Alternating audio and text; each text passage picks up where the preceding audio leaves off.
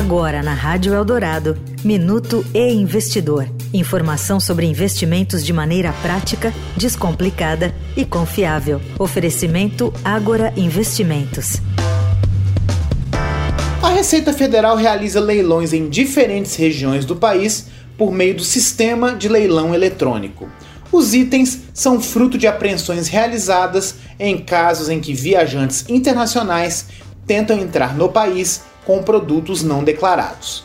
Qualquer pessoa pode acompanhar os editais de leilão pela internet e conferir por meio do site da Receita Federal os produtos que estão sendo ofertados.